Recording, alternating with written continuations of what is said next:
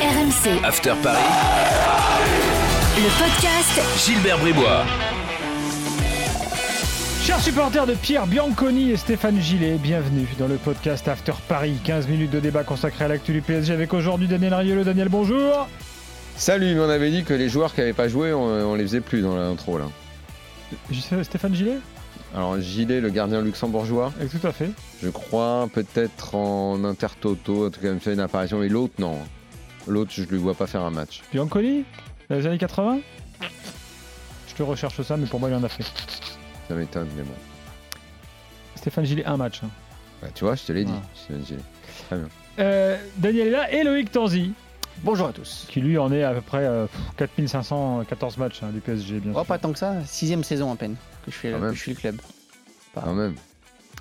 Alors là, cette semaine, quand même, là, dans, ta, dans, tes, dans tes six saisons, je pense Là, que, tu vas avoir du boulot. Voilà. Là, cette, cette semaine, c'est pas mal.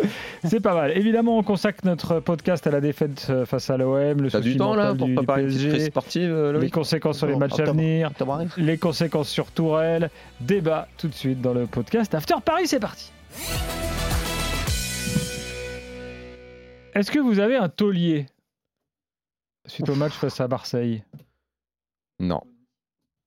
Moi, j'ai mis Florenzi, Oui, c'est vrai, qui était le qu'on peut, on peut, euh, on peut le mettre comme le meilleur joueur. pas vraiment taulier, mais on va dire le, le moins pire des joueurs. ouais. Voilà. Bah, le mec qui joue son premier match, c'est pas un cadeau, quoi. Oui, ok. C'est- oui. C'est vrai que s'il y a un numéro 9, un vrai numéro 9, hier, il peut peut-être marquer. Ah, ça peut, ça peut, Il fait une passe peut D, coup, régaler quand euh, même. Florendi, parce que quand même, il a, je sais pas, il doit y avoir une dizaine de centres.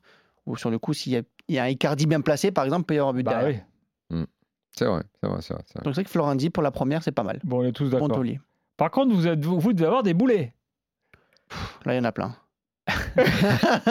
Neymar. Ah, quel a été le pire Neymar. du pire J'allais dire Neymar. Neymar, pareil. J'allais dire Neymar. Neymar, parce que c'est le paradoxe, parce que la plupart des occasions dangereuses, elles viennent quand même de lui, il faut être honnête. Mais à côté de ça, euh, tu peux pas garder autant le ballon, tu peux pas faire autant de cinéma sur le terrain. Et je ne parle même pas du reste.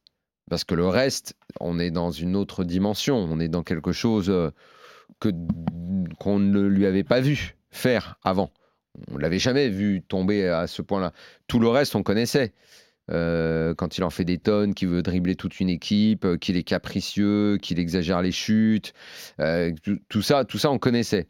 Ce qu'on a eu de nouveau hier, c'est le mec capable de péter les plombs, disjoncter, faire n'importe quoi, prendre un carton rouge, même s'il en avait pris un contre l'OM il y a deux ans, aller jusqu'à ces extrémités-là, on ne savait pas. Donc ça, Bon, ça après, en- lui, il a ses explications. ça en fait un il bon- un bon accuse boulet. Ouais, Alvaro enfin, de- c'est- racisme. ça- de- c'est de avant, racisme. avant, avant ça, déjà, il, est- il avait quand même fait euh, beaucoup de choses terribles sur le terrain. Après, il a un contexte quand même qui fait. euh, Alors il qu'il est censé porter malade. l'équipe, quand même. Oui, mais il revient de, justement de- du protocole Covid. Il a eu le, le coronavirus, donc il y a eu deux semaines où il ne s'est quasiment pas entraîné euh, avec l'équipe. Deux entraînements euh, dans les jambes. Physiquement, il n'est pas, il est pas à 100%. Et ce qui est étonnant, c'est que nous, de l'extérieur, on voit vraiment un Neymar qui n'a pas été bon du tout.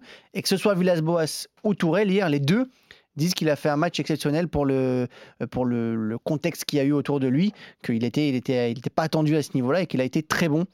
Et c'est Ah bon j'étais assez Ah. surpris de voir, bah, surtout Villas-Boas, Voilà. dire, de, dire que l'entraîneur marseillais a, a dit ça sur Neymar, c'était c'était assez étonnant Ouais. hier. Bon, et sinon, il y en a un autre vraiment qui, pour le coup, euh, lui, c'était un vrai boulet hier, c'était Paredes. Ah bah oui, moi j'allais parler de lui. Euh, parce qu'il rentre sur le terrain Paredes, pour il défoncer du paillette, limite. et c'est tout. Il Ah, rentre. c'est- donc, euh, euh, c'est c'est- C'est pas le boulet, c'est le voyou. Le voyou du Il match. ne rentre que pour ça hier. Que Voilà. pour ça. Alors, euh, je sais qu'on l'appelle le garde du corps maintenant dans, dans le vestiaire du, du PSG, qu'il ne faut pas toucher euh, à Neymar sinon il est derrière, qu'il est un peu comme, comme Marco Verratti. Mais quand même, euh, quand on est à, ce niveau-là, on doit savoir calmer ses nerfs et on doit savoir mettre Non, un mais petit surtout coup à Payet éventuellement. Donc, Paredes, c'est le porte-flingue, c'est celui, euh, tu sais, c'est le gars qui reste devant le cordon ça. dans la boîte de nuit. Ouais. Verratti, c'est celui qui ouvre les bouteilles de Neymar. Euh, en fait, euh, c'est ça. En fait, on est, on est en plein Non, non, mais ambiance. attends. Non, mais attends, mais mine de rien, je rigole avec ces images-là. Mais on est en plein dans un clip de rap, en fait. C'est ça Le gros problème du PSG, c'est ça. C'est toute la mentalité, c'est tout ce qui traîne. Ces mecs-là se comportent comme des, euh, comme des petits capricieux, comme des petites racailles. Et, et, c'est- et je vous dis, on est vraiment dans un clip de rap. C'est le carré VIP d'une boîte de nuit, Neymar avec les bouteilles et les meufs, euh, Paredes qui tient le cordon, et euh, Verratti euh, qui, euh, tu sais, le mec qui ouvre les bouteilles et qui met les, comment ça s'appelle, les trucs qui font les petits feux d'artifice là. Ah oui.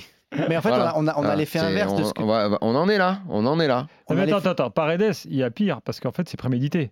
Tu l'expliquais. Ah oui, lui, le mec, il avait dit à tout le monde, laissez-le moi. Laissez-le moi, il est pour moi. Je Dès que je vais rentre. jouer, euh, Et c'est ce qu'il a fait. ce qu'il a fait. Il a- trois fois, il a- j'ai rencontré trois Bah fois. bien sûr. Trois fois, il, il allait lui, lui chatouiller les, les chevilles, puis il a fini par se faire sortir. C'est logique, dès qu'il rentre, on le voit qu'il va se faire sortir. Hmm. Le premier truc qu'il fait, c'est aller, aller taper, euh, aller taper Payet, mais c'est pas. En fait, ce groupe-là, on réclamait un groupe uni au Paris Saint-Germain depuis plusieurs années.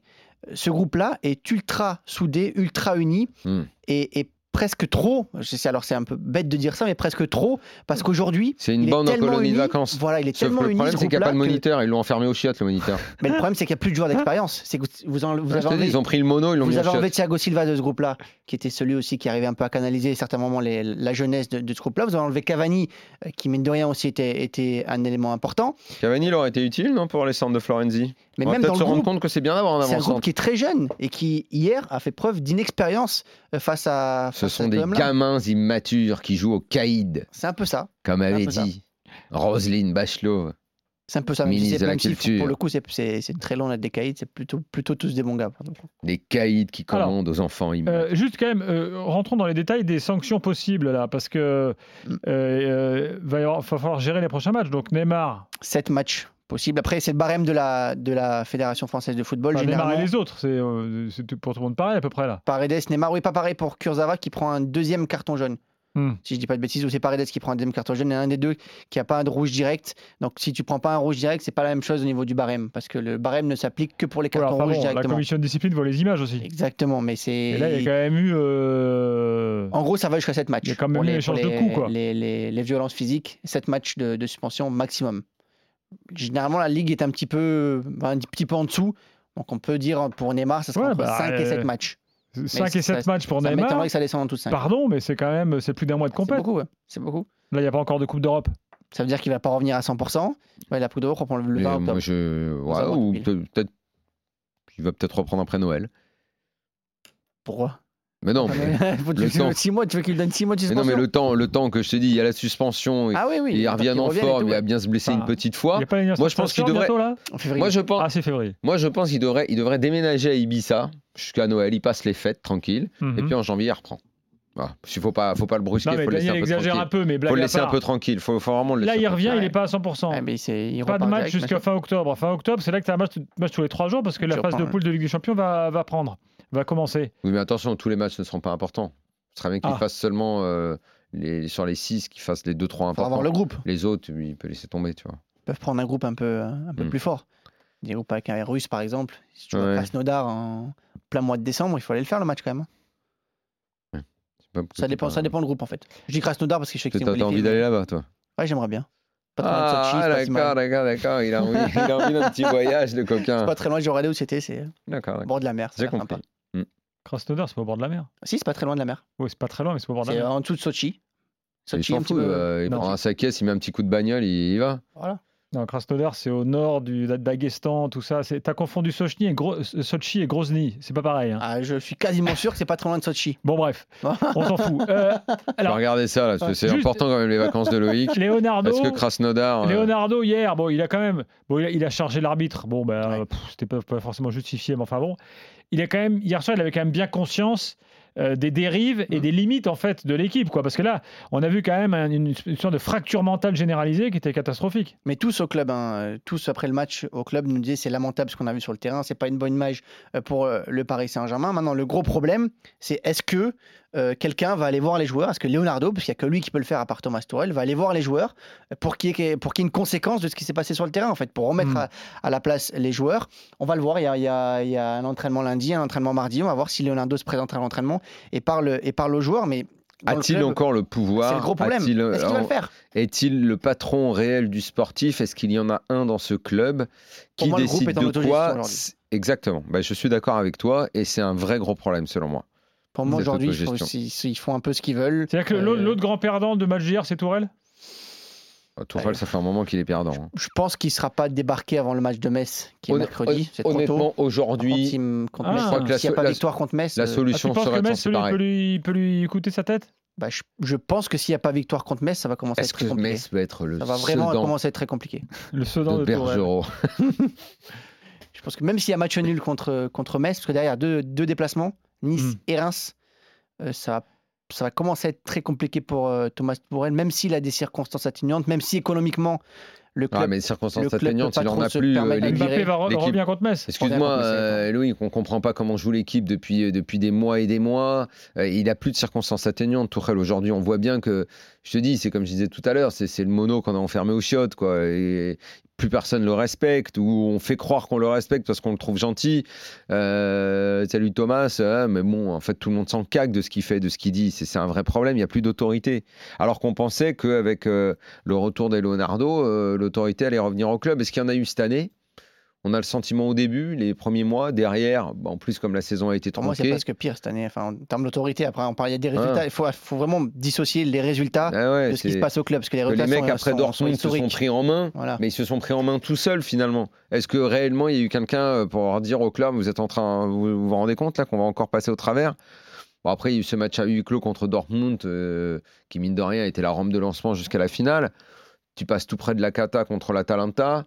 Dire, tirer quelque chose de positif de, tout cet ensemble-là, je pense que c'est se leurrer. À un moment, à, à force d'avoir tourné autour du pot si longtemps, bah, le PSG a fini par se retrouver en finale. Il y a eu un bon tableau, le PSG en a profité, très bien. Mais je ne sais pas si ça découle d'un process de, de, de- de vraie progression, en fait. Là, ils sont en train de le payer. hein, parce que Ouais. dans un mois, la Ligue des Champions revient justement. Il va falloir Mm. se, mettre, se remettre très vite la tête à l'endroit parce qu'il n'y a qu'un mois pour que physiquement. Hier, Thomas Tuchel a dit un truc moi, qui m'a un, un petit peu euh, fait tiquer c'est que euh, il dit on est en phase de préparation. Et en fait, on est en train d'utiliser la Ligue 1 pour se préparer. On n'a pas eu de, de préparation entre les deux saisons. Et en fait, les matchs qu'on est en train de jouer, c'est de la préparation et c'est pour ça qu'on les perd. Euh, oui, mais en fait, tu n'as eu qu'une semaine pardon, de, euh, blanc entre euh, la, la fin de la saison ouais. et le début de la nouvelle. Quoi. il y en a d'autres qui les gagnent les matchs. Ouais. C'est, moi, je- même si ça a été difficile après avec des champions, même si les joueurs étaient cramés, ils avaient besoin de vacances, là ils reviennent avec le- les, les cas de Covid, c'est encore plus compliqué.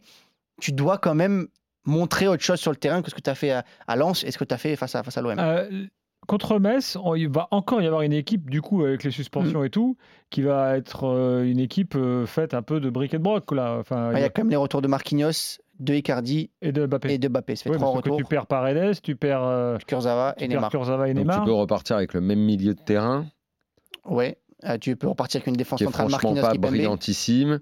Tu vas repartir avec Mbappé devant Oui, et peut-être une pointe, Marquinhos, donc Icardi, donc c'est quand même mieux. Mbappé, Di Maria. Di euh, Maria. Sarabia, oui, tu as une équipe à la limite qui peut être un peu plus équilibrée. Quoi. Ouais, logique. Il n'y a, pas, y a, y a aucun jeune dans l'équipe. Bernat, Florenzi, euh, Marquinhos, Kipembe, la défense. Ouais, normalement, Metz. Florenzi sera pas là contre Metz parce qu'il n'est pas qualifié. Qui? Florenzi. Il est Ah, peut pas jouer Metz? Non, parce que c'est la première journée. Ah Metz, ouais. un match en retard. Enfin, il néan- néanmoins, journée, néanmoins, il y a des chances que Metz se fasse, euh, se fasse gifler, paye un peu les pots cassés. Bah, c'est- J'ai envie de dire presque heureusement que c'est Metz qui arrive au, Parc des Princes, que c'est c'est une équipe qui n'a pas l'habitude de, de, de jouer dans un, Mm. dans un Parc des Princes euh, face à une équipe comme ça. Parce que s'il y avait un match face à un déplacement à Nice, par exemple, ou un déplacement à Metz, s'ils avaient joué à Metz, ça aurait été Mm. Ouais. beaucoup plus compliqué pour le PSG. Heureusement que c'est un match à domicile face à une équipe qui joue le maintien. Parce que euh, si Paris avait joué un gros morceau et perdu ou fait match nul face à un gros morceau mercredi, ça aurait pu être compliqué à tous les stages du club. Là, pour l'instant, on a, tout le monde arrive à trouver des circonstances en disant Mais attendez, vous comprenez pas, euh, le Covid, les, les suspensions, les blessures, euh, les joueurs sont pas à 100%, c'est compliqué pour nous. Donc, pour- tout le monde trouve des circonstances atténuantes. Là, je pense que si mercredi, s'il n'y a pas un bon résultat, ce sera pas la même chose. Pour conclure, est-ce que le club a réagi aux banderoles des supporters un peu, par- un peu partout dans Paris euh, dimanche dernier? Non, rien du tout. Là, pour le coup, c'est statu quo du, du Bon. niveau des, au niveau Ils ont du chats à club. fouetter. Et il faut dire que le club autorise aussi les banderoles au sein du stade. Donc il y a le club, euh, le club veut pas trop se friter avec le, le collectif Ultra Paris, donc c'est pour ça qu'il n'y a pas trop de réaction, hein, compris. trop de réaction à ce niveau-là. Sinon, tu auras un peu de route, hein, Krasnodar, pour aller à la mer. C'est un peu loin? C'est pas loin de Sochi alors ou c'est loin? Ah, Non, c'est- loin de ah. Sochi. Ah. Oui, mais à de l'échelle de la Russie, Russie, ouais. euh, si tu veux, euh, c'est pas- Dieu, voilà. si ça avait été Makashkala, t'étais mieux au bord de la Caspienne. ah ouais, mais Voilà. je suis un peu dans son. Makashkala, t'étais t'étais mieux. Là, C'est un peu loin. Bon, il y a mangé, mer, un- mangé peu de caviar, tout. Et Pierre Ouais. Bianconi a bien joué 7 matchs avec le PSG. Sept matchs. Mm. Bah ouais. Bon. Bon, c'est une autre époque. Mm. Merci Loïc. Avec plaisir. Prochain podcast After Paris la semaine prochaine, bien sûr. Bye bye. RMC, After Paris. le podcast Gilbert Bribois.